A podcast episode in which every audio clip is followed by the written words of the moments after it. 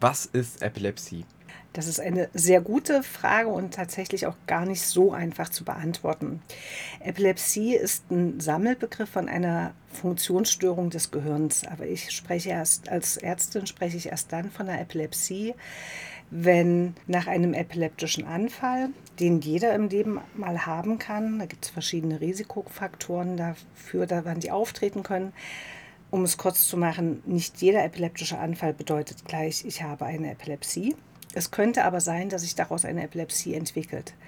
Wenn man zwei epileptische Anfälle hatte, die auch ziemlich gleichsinnig aussahen oder die gleichen Symptome gezeigt haben, dann ist das Risiko hoch, dass ein erneuter epileptischer Anfall auftritt. Auch nach einem ersten epileptischen Anfall kann es sein, dass man dann, wenn man weitere Hinweise findet auf eine erhöhte Anfallsbereitschaft des Gehirns, was man also in Untersuchungen feststellen kann, wenn man also nach einem ersten epileptischen Anfall sagen kann, dass das Risiko sehr hoch ist, wieder einen epileptischen Anfall zu bekommen, weil man zum Beispiel eine Narbe im Gehirn gefunden hat, vielleicht auch ein Hirntumor oder andere strukturelle Auffälligkeiten, dann würde man auch schon nach einem ersten Anfall von einer Epilepsie sprechen und eine Behandlung empfehlen.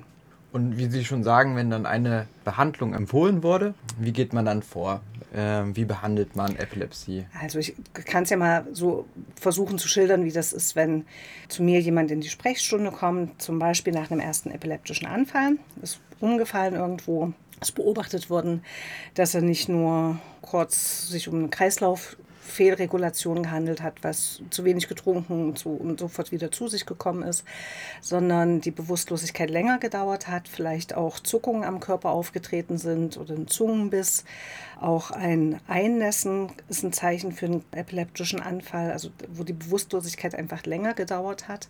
Und dann werden die Menschen von ihrem Hausarzt oder vom Notarzt meistens mitgenommen ins Krankenhaus. Dort wird angeboten, dass man gleich eine Diagnostik macht. Meistens wird auch gleich eine Kopfbildgebung gemacht, weil die Epilepsie ist eine Funktionsstörung des Gehirns und damit sollte man auch wirklich immer schauen, was ist da los. Ja, also äh, ist vielleicht eine Blutung aufgetreten oder sowas. Also das ist schon was, was man so ein bisschen ernst nehmen sollte und was die meisten auch sehr ernst nehmen, weil einfach umfallen ist ja sehr unangenehm.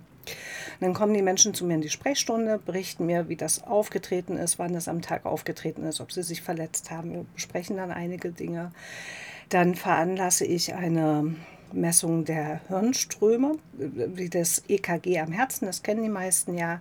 So kann man auch sich einen Überblick verschaffen, ob alle Regionen im Gehirn sozusagen so ein bisschen gleichsinnig zusammenarbeiten. Wenn ich im Gehirn Hinweise finde, dass entweder an einer Stelle im Gehirn das Gehirn dazu neigt, unter Stressfaktoren Anfälle zu entwickeln, da sehe ich bestimmte Veränderungen im EEG. Das kann aber auch überall im Gehirn gleichzeitig auftreten. Und da hat man dann schon so ein bisschen den Hinweis, ist eher etwas, was von einer Stelle im Gehirn ausgeht, die Funktionsstörung, oder ist es sozusagen gleichzeitig im gesamten Gehirn, wie so ein, ich versuche es dann immer ein bisschen zu erklären, wie so ein Wackelkontakt oder eine Fehlerregung. Manchmal stürzt der Computer ja auch einfach ab, ohne dass es dafür einen ersichtlichen Grund gibt. Und das Bild hilft manchen Patienten ganz gut zu sagen, okay, dann habe ich da irgendwie, ist mein Computersystem, mein Steuerungssystem ein bisschen anfällig und ich muss mir Sicherungsmodule einbauen, damit das eben nicht wieder passiert.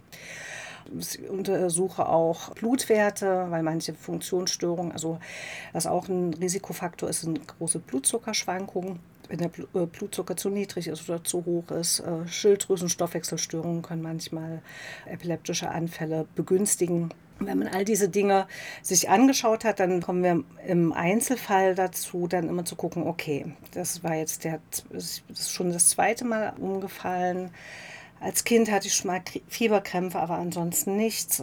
In der neurologischen Untersuchung, die auch immer mit dazu gehört, wo ich also alle anderen Funktionssysteme des Gehirns sozusagen in der neurologischen Untersuchung auch ein bisschen mit abchecken kann. Funktioniert die Bewegung? Gibt es vielleicht doch eine Lähmung auf einer Seite, die gar nicht bemerkt wurde? Ist die Muskelspannung auf einer Seite ein bisschen erhöht? Alles das wären Hinweise auf eine strukturelle Veränderung im Gehirn, von der eine Fehlerregung ausgelöst werden kann.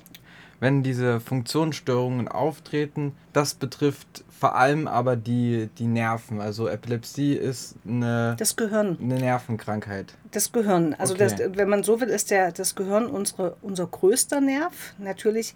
Oder alle Nerven haben ihren Ur- Ursprung im Gehirn oder leiten ihre Informationen ins Gehirn. Das ist wirklich oder für, vielleicht kann man sich so vorstellen, dass das Gehirn aus ganz, ganz, ganz, ganz vielen Nervenzellen besteht. Und da gibt es verschiedene Nervenzellen, die graue Substanz und die weiße Substanz. Die grauen Sub Subs- Substanz sind die Nervenzellen, die wir zum Denken brauchen, die wir sozusagen, wo was passiert. Und die weiße Substanz, die leitet die Information weiter. Wie werden Informationen zwischen Nervenzellen ausgetauscht? Da gibt es Botenstoffe, die müssen aus der Zelle rein oder in die Zelle raus. Und das hat ganz viel, wenn man jetzt so in Physik mal aufgepasst hat, hat das was mit einer, mit einer Spa- Spannung zu tun. Und da gibt es an der Zelloberfläche Kanäle und die bestimmen, was reinkommt in die Zelle und was rausgeht aus der Zelle an Informationen. Und diese Kanäle werden eben über diese Botenstoffe gesteuert. Da gibt es so wie Empfangsstationen an den Kanälen und dann öffnen die sich oder die schließen sich. Und für die Epilepsie sind tatsächlich die Natriumkanäle und Kaliumkanäle an den Zelloberflächen von den Nervenstrukturen sehr wichtig. Das wissen wir schon. Und deshalb sind die Medikamente, die eingesetzt werden, zielen auch meistens auf diese Kanäle ab in dem, im Gehirn. Wir Neurologen versuchen, ähm, das ist immer ein bisschen der Nerv, also es ist eine, wenn man so will, eine Nervenerkrankung, aber speziell eine Erkrankung des Gehirns.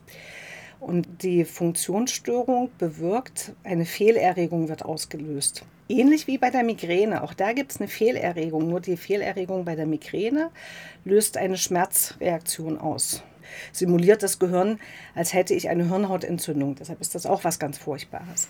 Ist aber keine Hirnhautentzündung. Bei der Epilepsie ist es so, dass eine gestörte Übertragung an den Kanälen dazu führt, dass auf einmal alle Zellen ausfallen. Und das kann an einer Stelle im Gehirn beginnen. Wie ein Error.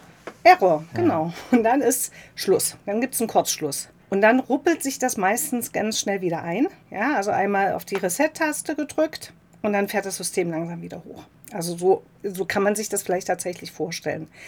Unser Gehirn funktioniert natürlich viel komplexer. Das ist alles sehr mechanistisch, aber ich brauche ja meistens irgendwie ein Bild, mit dem ich arbeiten kann. Und da ist eben auch schon der Unterschied zwischen der fokalen Epilepsie, also die an einer Stelle im Gehirn beginnt, oder der generalisierten Epilepsie, die sozusagen, wo diese Funktionsstörung an allen Stellen, also meistens im Frontallappen, das ist also der hinter der Stirn, ist das besonders, äh, da sieht man diese Veränderungen im EEG meistens sehr betont.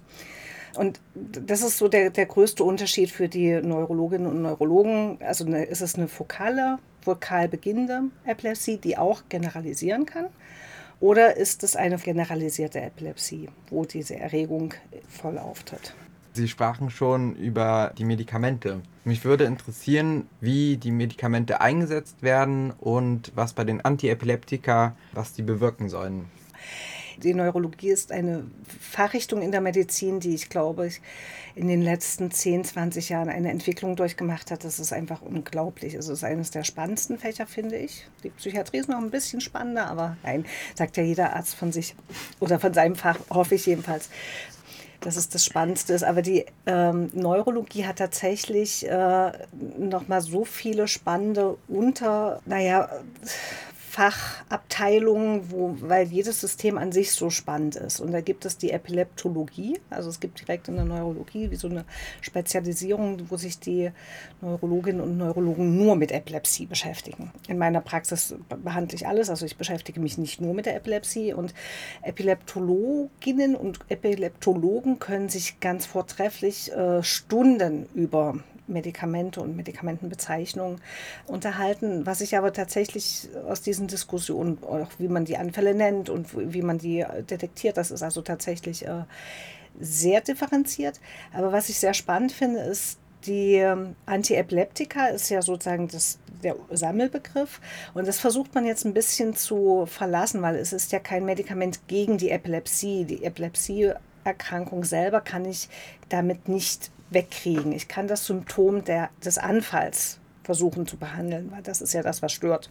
Und deshalb wird jetzt, äh, findet da gerade ein Wechsel statt, dass die Medikamente nicht mehr Antiepileptika oder Neuroleptika oder so genannt werden sollen, sondern anfallsunterdrückende Medikamente oder anfallsupprimierende Medikamente. Und da ist jetzt die neuere Abkürzung ASM.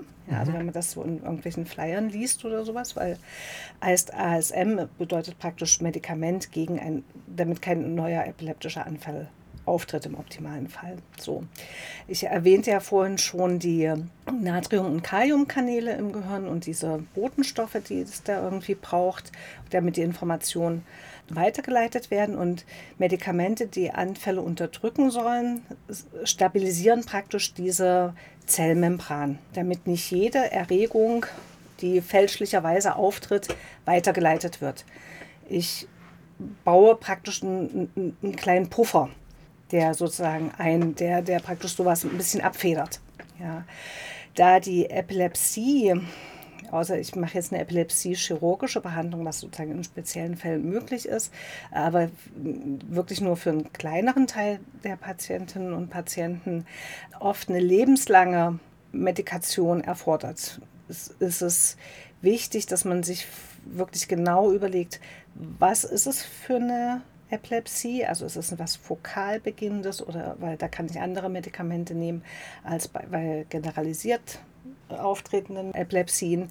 Da kommen andere Medikamente in Frage. Dann sollte ich immer im Blick haben, wie ist die Lebenssituation des Menschen, der vor mir sitzt.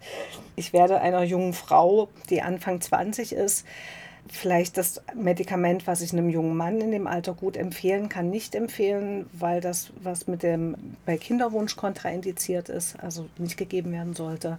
Und ich weiß, wenn die junge Frau zwar jetzt noch keinen Kinderwunsch hat, aber das Medikament hilft sehr gut. Sie wird anfallsfrei, sie lebt ein ganz normales Leben, äh, möchte sie vielleicht in zwei, drei Jahren Kind bekommen.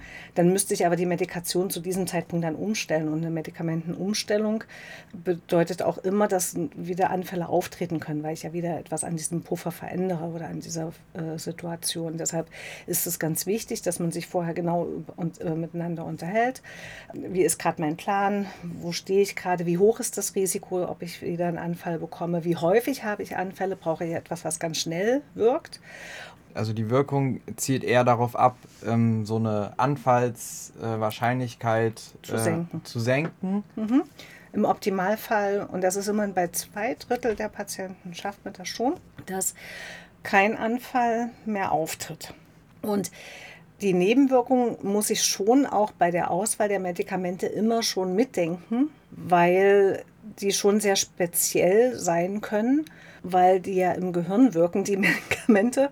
Und sozusagen die, es ist nicht, ich kriege nicht unbedingt Ausschlag, bei dem einen Medikament gibt es auch viel Ausschlag, aber äh, oder Hautveränderungen, sondern es sind manchmal so eine Gereiztheit, Müdigkeit oder das sind ja Dinge, da muss ich die Patientinnen und Patienten ja darauf hinweisen, was auftreten kann.